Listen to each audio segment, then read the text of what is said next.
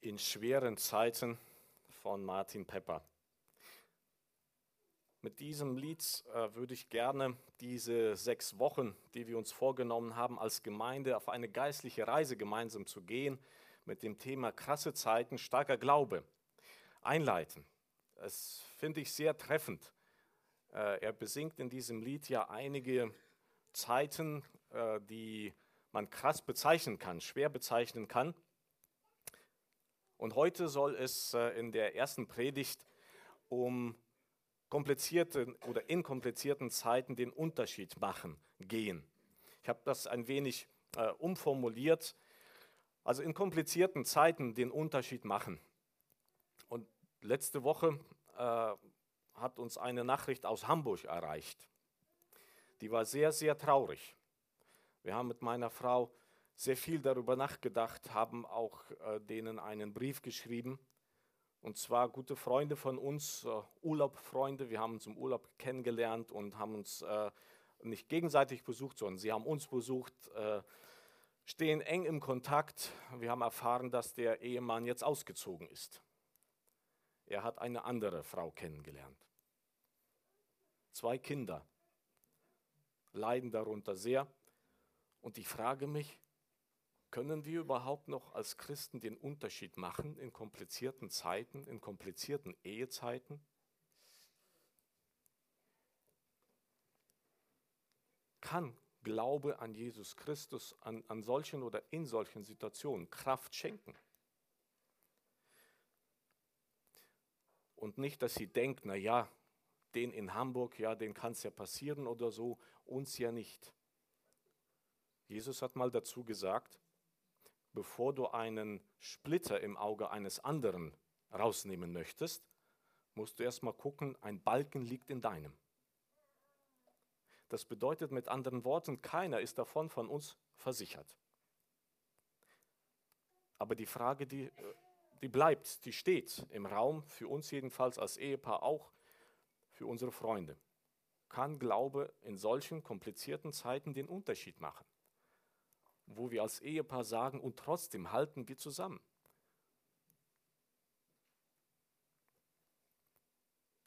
Ich bin Mitarbeiter offiziell der Evangelischen Kirche Hessen-Nassau, in gewisser Weise ein Kollege von dir, Hannes, von der Schwesterkirche. Von da beziehe ich jedenfalls mein, mein Gehalt. Wir sind ein privates Gymnasium dieser Kirche. Und ich lese äh, regelmäßig die äh, Bekanntmachungen. Und es, es erfüllt mich jedes Mal mit tiefer Traurigkeit. Jedes Mal steht eine ganze Liste drin, wie viele Kirchen zusammengelegt werden.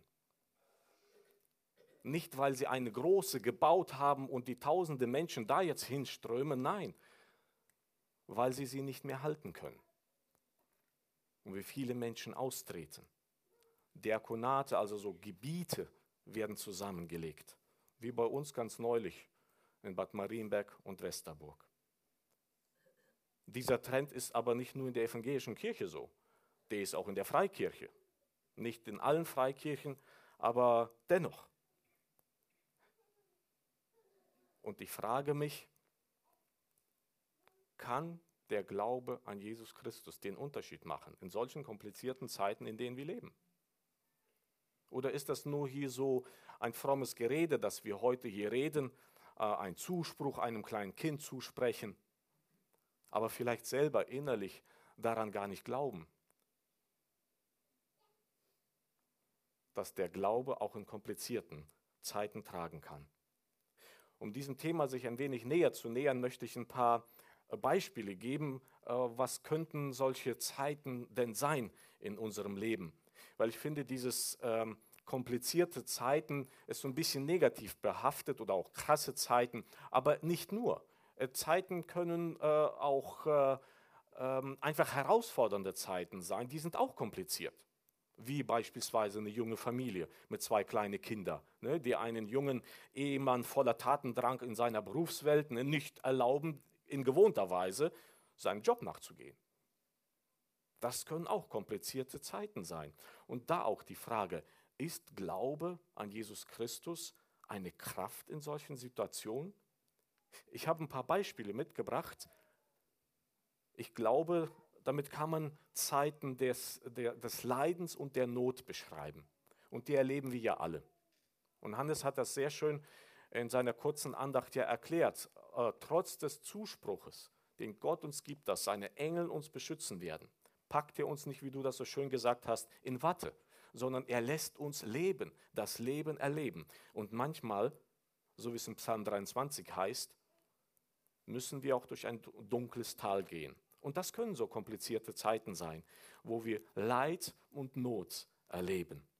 Und die Frage ist, trägt der Glaube an Jesus Christus auch in solchen Zeiten? Eine andere Zeit kann sein, die kompliziert sein kann, unser Familienleben in der heutigen Zeit, in der Zeit, äh, wo Ehe für alle gelebt wird. Können wir als Christen äh, Kraft schöpfen aus unserem Glauben und standhaft, fest in unserer Ehe- und Familienbeziehung sein. Das bedeutet nicht, dass es mal kracht oder sonstige Schwierigkeiten auftreten, äh, aber gerade dann in diesen schwierigen Situationen ist der Glaube tragfähig, uns durch diese schwierigen Situationen durchzutragen in Gesellschaft Schwierigkeiten oder, oder Problematiken, die auftreten, Flüchtlingskrise, was auch immer für Krisen da auftreten können. Oder vielleicht auch in der Gemeinde, in einer christlichen Gemeinschaft, in, einem, in einer Kleingruppe, in einer Nachbarschaft, wo auch immer komplizierte Zeiten auftreten können. Und da immer wieder die Frage, können Sie oder kann der christliche Glaube, der Glaube an Jesus Christus uns durchhalten? Aber auch bewegte oder komplizierte Zeiten im persönlichen Leben. In deinem, in meinem persönlichen Leben. Jemand hat mal das Leben eines Menschen allgemein, aber das passt doch zum christlichen Leben, als eine Achterbahn beschrieben. Das heißt, es geht mal rauf, mal runter. Und wenn es rauf geht, dann geht es uns gut, aber wenn es runter geht, gerade da, in solchen Situationen, in Talfahrten nenne ich die mal, hält uns der christliche Glaube, der Glaube an Jesus Christus. Und heute möchte ich euch äh, mit einem Bild herausfordern, das ich persönlich sehr, sehr passend finde, und zwar Wellenreiter. So werden ja auch die Surfsportler im Volksmund, nenne ich das mal so, oder allgemein genannt. Ich kenne mich äh, in Surfen nicht aus, aber ich glaube Folgendes verstanden zu haben. Der einzige Job ist, also sonst müssen sie ja nichts machen. Einfach nur doof auf dem Brett stehen und stehen bleiben. Ich glaube, das ist so das Wichtigste bei, diesem Sport, bei dieser Sportart. Ja? Und mir ist aufgefallen, als ich dieses Bild äh, äh, näher betrachtet habe, mir ist aufgefallen, dass diese Surfsportler, sie jammern nicht über diese bescheuerten großen Wellen, sondern sie versuchen sie zu nutzen. Die Energie aus dieser Quelle für ihr Surfbrett um zu gleiten. Und das ist so ein Bild, das mir vorschwebt, wenn ich über dieses Thema nachdenke, in komplizierten Zeiten, in Zeiten, wo Wellen auf uns einprasseln, aus welcher Richtung auch immer und welcher Art auch immer Wellen das sind, wir versuchen, Kraft unseres Glaubens, im Glauben an Jesus Christus, diese schwierige, komplizierte Zeiten, ich möchte sagen, in Anführungsstrichen reiten. Das bedeutet nicht, erhaben sich drüber zu stellen, sondern versuchen in diesen Zeiten die Richtung zu gewinnen, Orientierung zu gewinnen, so wie diese Wellenreiter eine Spur zu finden und diese Welle reiten. Das wünsche ich mir sehr. Und vielleicht noch einen kurzen Satz äh, zu, zu dem starken Glauben, äh, das, was äh, als zweiter Teil des Titels in dieser Reihe ist, bevor ich dann auf zwei Geschichten auf der Bibel kurz eingehe. Und zwar, es geht hier nicht um den starken Glauben, wie ich das vorhin gesagt habe, über den Wellenreiter, der sich, äh, der sich über die Welle stellt und meint, er könnte sie reiten und so weiter. Darum geht es nicht.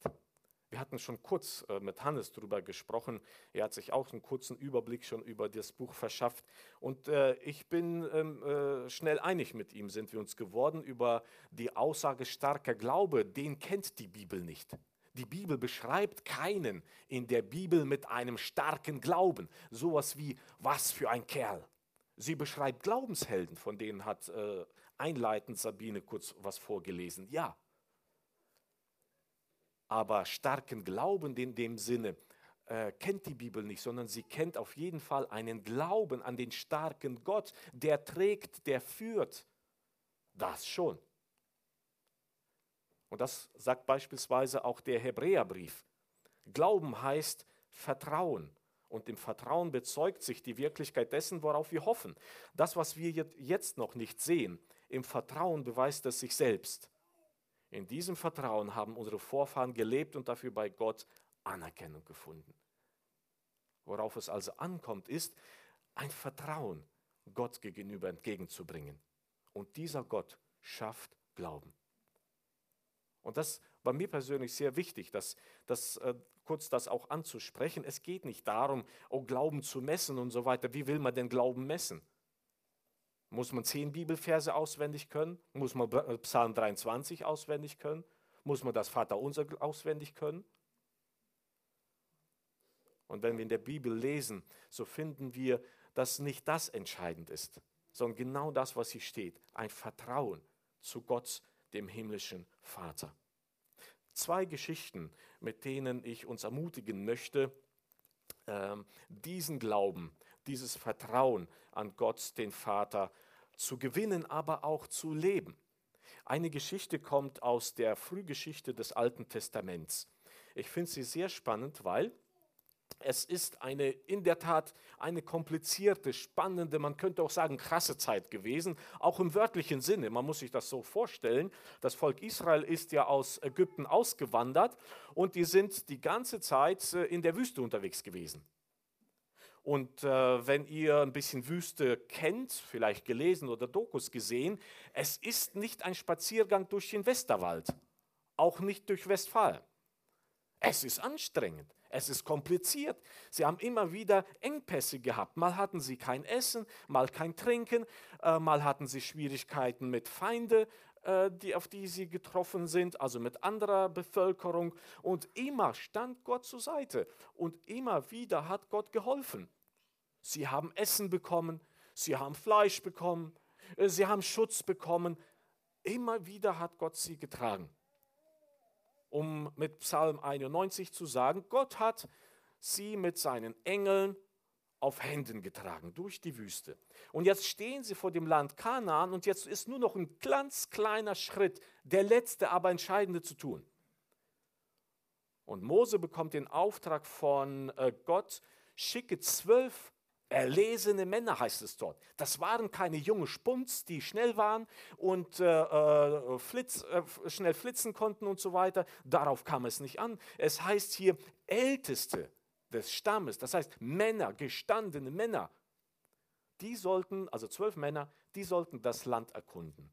Und die waren 40 Tage unterwegs und dann kamen die zurück und dann guckt mal, was sie gesagt haben. In äh, 4. Mose äh, Kapitel 13 und äh, Vers äh, 28 und folgende. 27, so. Und sie erzählten, wir haben das Land durchzogen, in das du uns geschickt hast, sagen sie zu Mose und zum dem Volk. Und wir haben alles genau uns angeschaut. Es ist wirklich ein Land, das voll Milch und Honig überfließt. Sieh her, die Früchte. Und dann zeigen sie ihm, so stelle ich es mir vor, die ganzen Früchte dieses Landes. Aber, und dann kommt ein Aber, aber die Leute, die dort wohnen, sie sind stark und die Städte, die sind groß und gut befestigt. Und dann haben wir auch noch die Anak-Söhne gesehen, diese Riesen, Männer, die streitbaren Männer. Und dann haben wir im Südland die verschiedenen Völker gesehen, die Amalekiter, im Bergland die Hethiter, die Jebusiter und die Amoriter und die in der Jordanebene die Kanaaniter. Und das Volk war aufgebracht gegen Mose, aber, kommt ein nächstes Aber, aber Kaleb beruhigte die Leute und rief, wir können das Land sehr wohl erobern, wir sind stark genug. Und äh, an Kalebs Seite wird später erst erwähnt, tritt auf einmal ein Josua auf. Es heißt auch von ihm. Und Josua und Kaleb, also Vers äh, 5, Kapitel 14 und folgende, Josua und Kaleb aber, die zusammen mit, dem anderen, äh, mit den anderen das Land erkundet hatten, zerrissen ihre Kleider, als das Volk sich aufgebracht hat gegen Mose und Aaron und sagten zu der ganzen Gemeinde Israel, das Land, das wir erkundet haben, ist ein sehr gutes Land, das von Milch und Honig überfließt. Wenn der Herr uns gut ist, wird er uns in dieses Land hineinbringen und uns es geben. Und so stelle ich mir diese Szene vor, da sind zwölf Männer, zwölf gestandene Männer, Älteste des Volkes gekommen und zehn Männer sagen, das wird nichts, das ist K.O. Und nur zwei von denen sagen, es wird was. Und wenn man noch mal genauer guckt, aus welchem Stamm kommen diese Männer, finde ich das ebenfalls erstaunlich. Wisst ihr, aus welchem Stamm der Josua kommt? Aus dem Stamm Benjamin.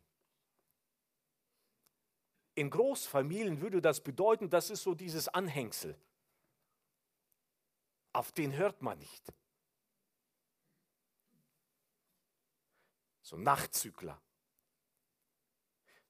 Und diese zwei Männer stehen vor der ganzen versammelten Gemeinde, vor diesen zehn Kundschafter, die mit ihnen zusammen im Land waren, und sagen, nein, das schaffen wir. Und das ist für mich so ein Bild, eine komplizierte Zeit, eine sehr aufregende Zeit, eine sehr gefährliche Zeit. In Handumdrehen könnten diese zwei gesteinigt werden vom ganzen Volk. Aber sie haben Mut gehabt, sich vor die ganze Gemeinde, vor Mose und Aaron hinzustellen und zu sagen, nee, wir haben auch das alles gesehen. Und wir haben auch die Anaksöhne gesehen. Und wir haben auch die ganzen Völker da gesehen. Und wir wissen auch, wie dick die Mauern sind von Jericho. Aber der Herr wird uns gnädig sein. Wir werden es schaffen. Und wisst ihr, wie die Geschichte ausgegangen sind? Finde ich auch sehr, sehr bezeichnend. Wovor die, die, das Volk Israel Angst hatte, in meinen Worten zusammengefasst, war folgendes. Jetzt sind wir aus Ägypten ausgewandert, sind so lange durch die Wüste gegangen und jetzt müssen hier unsere Kinder sterben. Das lassen wir nicht zu. Wir gehen zurück. Und Gott hat denen Folgendes gesagt, als äh, dann alles vorbei war. Und dann kündigt Gott eine Konsequenz äh, dem Volk Israel an und sagt, wisst ihr was, Leute, ihr habt Angst gehabt, dass eure Kinder hier umkommen. Ich werde mich um eure Kinder kümmern, aber ihr werdet hier umkommen. Und die Strafe war, alle Männer über 20 mussten in der Wüste sterben. Deswegen sind sie 40 Jahre nochmal rumgewandert. So heißt das hier in Kapitel 14 in der Mitte. Für jeden Tag ein, also der Erkundung, 40 Tage waren sie unterwegs, die Kundschafter, für jeden Tag ein Jahr. Und in der Zeit ist diese Generation 20 aufwärts gestorben und ihre Kinder für diese Angst hatten, dass sie sterben werden. Sie hat Gott in das gelobte Land Kanaan eingeführt. Und das ist für mich so ein, eine Geschichte, die mir zeigt, in komplizierten Zeiten, in so aufgeregten Zeiten, wo die ganze Gemeinde gegen einen steht, steht so ein Josua und Kaleb auf und sagen, nee, das schaffen wir. Und ich kann mir vorstellen, wie sie da davor standen, nicht mit erhobenen Schwertern vielleicht und erhobenem Haupt und Stolz und auf sich und so weiter, sowas wie starker Glaube, nee, vielleicht so klein geduckt, weil sie nicht wissen, was, was passiert. Sie könnten auch gesteinigt werden, aber dennoch mutig und entschlossen. Eine weitere Geschichte, die wir in der Gemeindeleitung äh, gelesen haben und uns darüber unterhalten haben, wir lesen die Apostelgeschichte zusammen aus Apostelgeschichte 9. Eine Geschichte irgendwo im Hinterland, eine nicht unbedingt auffällige Geschichte, wird auch in der Apostelgeschichte sehr kurz behandelt, aber wenn man genauer hinschaut, ist das auch eine Geschichte, die sehr schön zeigt, wie, wie man in komplizierten, in schwierigen Zeiten den Unterschied machen kann. Äh, Paulus ist, äh, also nicht Paulus, äh, der Petrus ist unterwegs und äh, er ist jetzt in Lyda und äh, von Lyda nicht weit ist äh, eine weitere Stadt, Joppe. Und in dieser Joppe heißt es hier, in dieser Stadt, wohnte eine Jüngerin mit Namen Tabitha. In griechischem Namen, ihr griechischer Name war Dorcas. das heißt Gazelle. Sie hatte viel Gutes getan und den Armen geholfen. Nun aber war sie krank geworden und gestorben. Sie wurde gewaschen und ins Obergemach gebracht. Von Joppe war es nicht weit bis nach Lüda, und als sie in Joppe erfuhren, dass Petrus gerade dort war, also in Lüda, schickten sie zwei Männer schnell zu ihm hin und ließen ihn bitten, er solle doch schnell äh, äh, dazukommen. Petrus ging sofort mit, und als er in Joppe war, führten sie ihn in das Obergemach. Die Witwen der Gemeinde drängten sich um ihn und zeigten ihm unter Tränen die vielen Kleider und Mäntel, die Dorcas für sie gemacht hatte, als sie noch unter ihnen am Leben war. Petrus aber schickte sie alle raus aus dem Zimmer, kniete nieder und betete. Dann wandte er sich der Toten zu und sagte, Tabitha, steh auf. Sie öffnete die Augen und als Petrus sie erblickte, setzte sie sich auf. Er reichte ihr die Hand und half ihr auf die Füße. Dann rief er die Witwen und die ganze Gemeinde herein und gab ihnen die Dorkas lebendig wieder zurück. Die Nachricht verbreitete sich im ganzen Ort und viele kamen zum Glauben an Jesus Christus, den Herrn. Was für eine Geschichte. Eine Tabitha oder wie Dorcas sie auch genannt wird, kommt zum Glauben, eine alleinstehende Frau. Und wenn man ein wenig sich umliest äh, oder beliest in der Geschichte, in der Gesellschaftsgeschichte der damaligen Welt, ist das eine sehr, sehr komplizierte Lebenssituation, wenn eine Frau alleine lebt. Es sei denn, sie ist eine reiche Erbin. Und wir wissen nicht mehr von dieser von dieser Tabitha. Aber was, was, was erzählt wird, scheint mir so eine Frau zu sein, die eben, äh, eben nicht viel geerbt hat und selber versucht hat, sich durchs Leben zu kämpfen. Denn wer kann schon nähen, wenn man nicht darauf angewiesen ist? Jedenfalls in der Zeit. Mein Vater ist aufgewachsen in einer äh, Familie mit einer Mutter. Seinen Vater kennt er nicht. Und das Einzige, was er sich von seiner Mama aus der Kindheit erinnern kann, was sie gearbeitet hat, sie hat genäht. Sie hat äh, Mäntel genäht, sie hat Sakkos genäht für die Obrigkeit im Dorf und so weiter. Und dadurch hat sie ihre Familie ernährt. Und so stelle ich mir diese Tabitha vor. Allerdings hat sie nicht, um sich zu ernähren, diese Mäntel, hier heißt es hier, äh, genäht, die Kleider und so weiter, sondern sie hat sie den ebenfalls Armen, wie es hier heißt, Witwen weitergegeben. Das heißt, diese Tabitha war eine Frau, die selber in einer komplizierten, für sich komplizierten Zeit gelebt hat, aber sie hat sich nicht verkrochen und hat sich nicht bejammern lassen, sondern sie hat gehandelt. Aus dem Glauben heraus hat sie gehandelt und hat anderen, ebenfalls armen Witwen, gedient. Hat für sie Kleider genäht. Und das ist für mich so eine Geschichte, die sagt, es ist nie zu spät. Nur leider sind wir schnell dabei, uns zu bejammern. Wir haben keine Zeit. Zurzeit ist das in der Familie kompliziert. Zurzeit bin ich auf der Arbeit sehr herausgefordert und so weiter. Und das bringen wir als Entschuldigung für, äh, für, für das Handeln, zu dem Gott uns beruft. Aber nicht die Tabitha. Sie hatten in dieser komplizierten Zeit den Unterschied gemacht. Erstaunlich. Und wisst ihr, was passiert? Das finde ich am erstaunlichsten in dieser Geschichte. Es heißt nicht, und die Tabitha hatten Fest gemacht und die Witwen haben Saus und Braus gemacht, ein Fest und so weiter. Heißt es nicht, aber guckt mal, was passiert. Und viele kamen zum Glauben an Jesus Christus, weil diese Nachricht sich verbreitet hat von dieser Tabitha, die Kleider genäht hat und die auferweckt worden ist von Petrus. Und das ist das, worauf es ankommt, ihr Lieben. Nicht stolz auf den eigenen Glauben zu sein oder was man bewirkt hat und so weiter. Nein, darum geht es doch überhaupt nicht.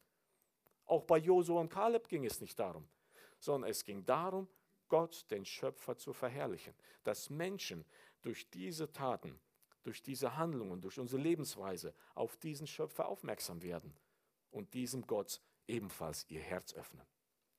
Darum geht es den Unterschied also machen.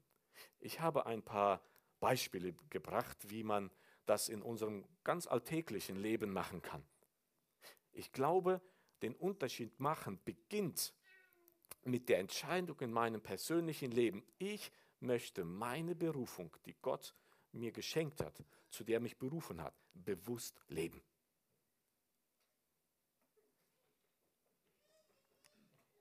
Ich finde den Job eines Fotografen in unserer Gesellschaft, in der westlichen jedenfalls Gesellschaft, wo jede halbwegs gutes Telefon gute Fotos machen kann, äußerst problematisch. Und immer dann, wenn junge Menschen äh, auf dem Gymnasium mich fragen, ja, Herr Breitkreuz, ich denke über Fotograf nach und so weiter, ich sage, überleg dir das ganz genau. Kannst du damit auch dein, dein, dein Leben äh, äh gestalten? Wirst du Geld verdienen können? Man könnte das zum Hobby vielleicht machen. Und dann letztens begegnete mir eine Dame, mit der ich mich dann unterhalten habe über ihre berufliche Orientierung und so weiter. Und sie sagte, ich möchte Fotografin werden. Und dann habe ich so mein übliches äh, Gedicht aufgespult, ja, so tödede, tödede, tödede. Und dann sagte sie, ich weiß, Herr Breitkreuz, aber es ist so faszinierend, ich möchte diesem Beruf nachgehen. Das ist das, was ich meine. Ich habe erkannt, womit Gott mich äh, beschenkt hat, was er mir geschenkt hat, was ich anderen weitergeben kann. Und da kann mich nichts und keiner davon abbringen, dass ich mich anderen verschenke. Genau das, wie diese junge Dame, die Fotografin werden möchte. Oder, und da gibt es auch übrigens keine Reihenfolge, ja, das Gebet. Ich hatte ja schon diese Gebetskarte euch letzte Woche gezeigt.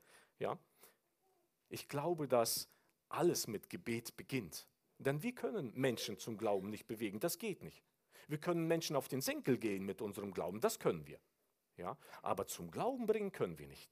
Das heißt, Gott bewegt Menschen, zieht Menschen zu sich. Wofür er uns braucht, ist, dass wir aufmerksam machen, diese Menschen auf Gott bei Gelegenheiten und für sie beten, bei ihm für diese Menschen eintreten im Gebet, mit ihm darüber sprechen, über diese Menschen. Und deswegen ermutige ich euch noch einmal, nehmt so eine Karte mit, schreibt auf der Rückseite, da kann man mindestens fünf Namen draufschreiben. Wenn ihr zehn habt, dann nehmt euch noch eine Karte. Wenn ihr 15 habt, nehmt euch noch eine Karte. Da gibt es genug davon. Aber legt los. Betet täglich für diese Menschen und die werdet merken, dass etwas passiert.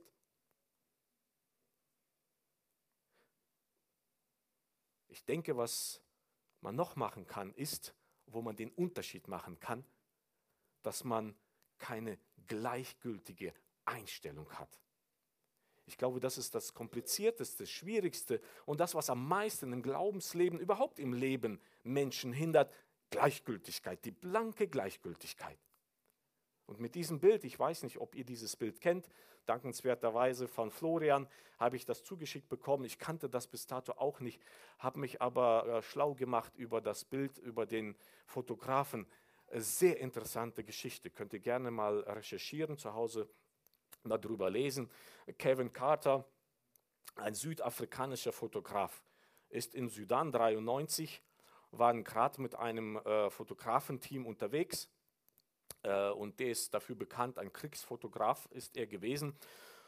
Und äh, seine Kollegen sofort da geguckt nach äh, Bilder machen und so weiter, nach dem Bild zu suchen. Und dann sieht er auf einmal, wie ein sudanesisches Mädchen langsam sich fortbewegt. Und dann wurde er schon aufmerksam, ah, das könnte was werden. Er schleichte sich so ein bisschen dahin, so ist jedenfalls die Geschichte, die, die äh, äh, erzählt wird über ihn und geschrieben wird. Und dann merkte er, dass unweit vom Mädchen ein Geier sich niedergelassen hat. Und dann hat er gesehen, dass dieses Mädchen einfach in sich zusammensackt und er dieses Foto schießt. Und ihr Lieben, mir geht es nicht um den Fotografen hier. Aber mir geht es darum, was er selber über sich erzählt. Wir sind dann nach Hause geflogen. Er hat den äh, Pulitzerpreis gewonnen. Ein Jahr, nee, nicht ein Jahr später, aber äh, unmittelbar danach irgendwann mal. Also das ist der Preis, den man als Fotograf gewinnen kann. Ein Jahr später hat er sich das Leben genommen. Und wisst ihr, was er in dem Brief geschrieben hat? Ich konnte das nicht mehr aushalten. Diese Diskrepanz zwischen dem, was ich fotografiert habe und zwischen dem, was ich tun kann. mit meinen Worten wiedergegeben. Kann man alles googeln. Ihr Lieben, genau das meine ich mit Gleichgültigkeit. Ich möchte diesen Fotografen nicht verurteilen, darum geht es mir gar nicht. Mir geht es nur darum, dass wir nicht gleichgültig durchs Leben laufen. Und wenn das unsere Einstellung ist, dann werden wir immer wieder merken, dass wir Menschen begegnen, die unsere Aufmerksamkeit brauchen. Und manchmal ist das einfach nur stehen bleiben und die Ohren auftun und zuhören. Das war's. Wir waren gestern mit meiner Frau schnell noch eine Runde über die sieben, äh, sieben Hügel von Birnbach zu laufen. Dann begegneten wir unserem einem älteren Ehepaar aus dem Dorf, dessen Mann an Krebs erkrankt ist und er äh, jetzt in Behandlung ist. Und äh, wir blieben stehen, haben uns begrüßt und er äh, hat einfach angefangen zu erzählen, wie es ihm geht und so weiter. Und ich wusste, der Tim wartet auf mich zu Hause, er wollte hierher gebracht werden. Und wir haben uns gesagt, wir bleiben aber stehen. Wir hören einfach zu. Und dann hat der Tim angerufen. Da mussten wir aber laufen. Aber manchmal, wie gesagt, ist es einfach stehen zu bleiben. Die Klappe halten, Ohren auftun, einfach zuhören. Einfach da sein. Also nicht gleichgültig durchs Leben gehen. Und Gott wird euch zeigen, Gott wird euch aufmerksam machen auf Dinge, auf Menschen in eurem Leben drumherum, wo ihr einen Unterschied machen könnt, wo ihr von seiner Liebe, von seinem Evangelium erzählen könnt. Und das letzte Bild,